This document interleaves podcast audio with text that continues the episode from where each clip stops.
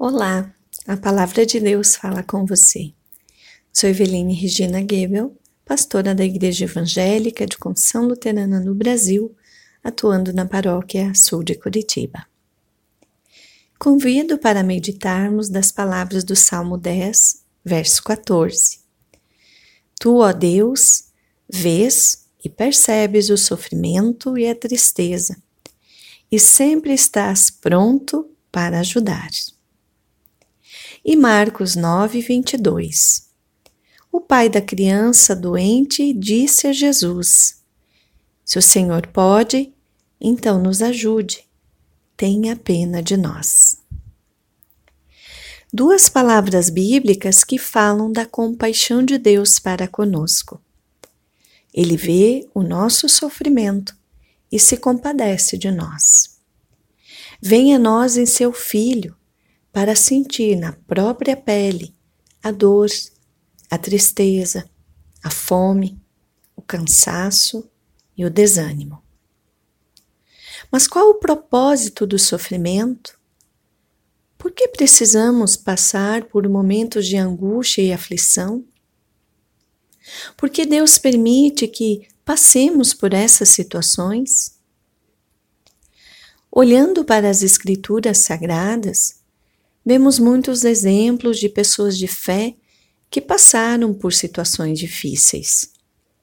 Só para citar Elias, Jeremias, Ruth, Esther, João Batista e o próprio Jesus Cristo.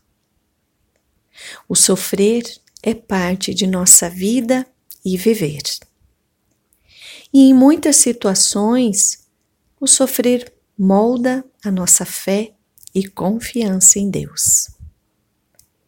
Conheço muitas pessoas que converteram suas vidas depois de passar por traumas e dificuldades.